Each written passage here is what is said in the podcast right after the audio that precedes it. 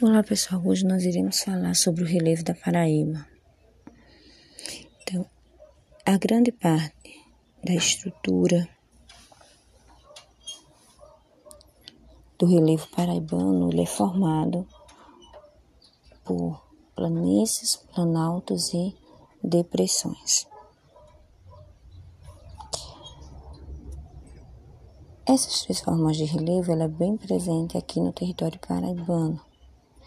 Então, elas também né, são conhecidas como Baixada Litorânea ou Planície Litorânea. Onde é que está presente essa planície litorânea aqui na Paraíba?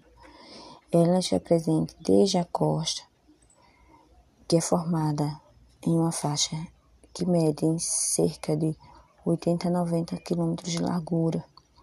A altitude desse terreno varia de 0 a 10 metros de altitude em relação ao nível do mar. Nessa baixada ou planície litorânea, nós vamos ter presente outras formas de relevo, como as praias, as restingas, as dunas e os mangues. Então, e o que são as praias? As praias são depósitos arenosos ou de terras de várzea e ficam junto geralmente as desembocaduras dos rios, que lançam suas águas no Oceano Atlântico. As restingas, assim como as praias, também são depósitos arenosos, porém em uma forma de língua ou flecha. As dunas são montes de areia que são formadas pela ação dos ventos. Já os mangues são planícies de marés com vegetação formada por árvores e arbustos.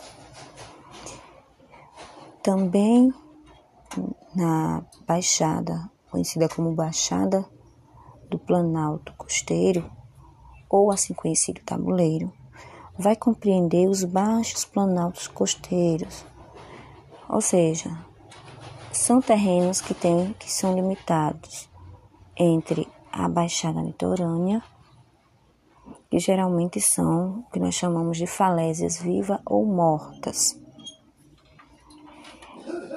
Esse tabuleiro ele vai ser formado principalmente por falésias e vales fluviais, que nós aqui conhecemos mais como várzeas. Então, a partir do tabuleiro até a região sertaneja, dominam algumas unidades geomorfológicas modeladas nas rochas cristalinas. A única exceção nessa faixa de tabuleiro se encontra na bacia do Rio do Peixe, que é de origem sedimentar, ou seja, ela é formada por rochas sedimentares, que são rochas compactadas pelos desgastes dos solos. Então, algumas unidades de relevo presente nesse tabuleiro nós vamos encontrar o que eles chamam de pressão, depressão litorânea, depressão do Curimataú, depressão do Rio Paraíba. Vamos encontrar também ali o maciço da Borborema ou o planalto da Borborema, que vai apresentar nesse planalto as escarpas, as serras e, em alguns locais, os icebergs. Também existe o que nós chamamos de periplano sertanejo, que são várias regiões deprimidas entre as cristas das serras, e essas serras elas são distribuídas ao longo das bacias hidrográficas do Piranhas e do Espinhara, que são duas bacias hidrográficas importantes aqui no nosso estado. Além também de existir a bacia do Rio do Peixe. Então, entre algumas principais serras que existem aqui na Paraíba, vão se destacar algumas delas.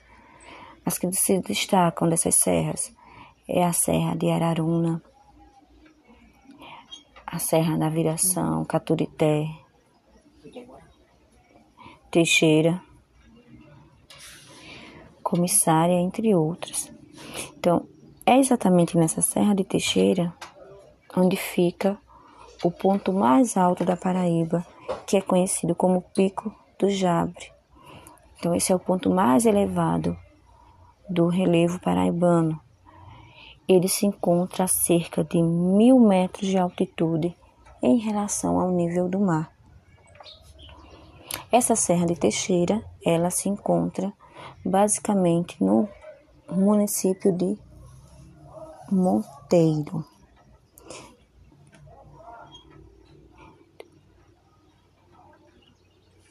Uma outra unidade geomorfológica ou outra forma de relevo de grande destaque aqui no nosso estado, sobretudo, é o maciço da Borborema, ou como muitos conhecem, Planalto da Borborema. Esse planalto ele se constitui principalmente de algumas redes hidrográficas e essas redes elas são formadas em diversas direções, desde uma orientação de leste a oeste. Esse relevo ele também se estende no nordeste, então desde o estado do Alagoas até o Rio Grande do Norte. Então veja que o Planalto da Borborema é um grande maciço cristalino que se estende em todo o Nordeste, desde Alagoas até o nosso estado vizinho, Rio Grande do Norte. Então, o ponto mais elevado do relevo paraibano cruza a Paraíba de do Nordeste ao Sudeste. E essa, esse planalto ele vai apresentar várias serras que vai variar as suas altitudes. As altitudes das serras presentes no planalto da Borborema vão variar em cerca de 500 a 650 metros.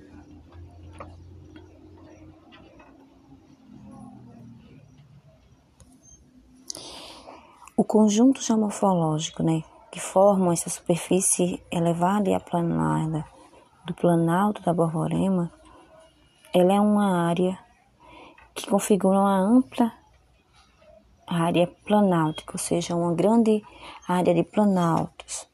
E ela vai englobar algumas regiões aqui conhecidas nos nossos estados, como o Agreste, o Cariri e o Seridó.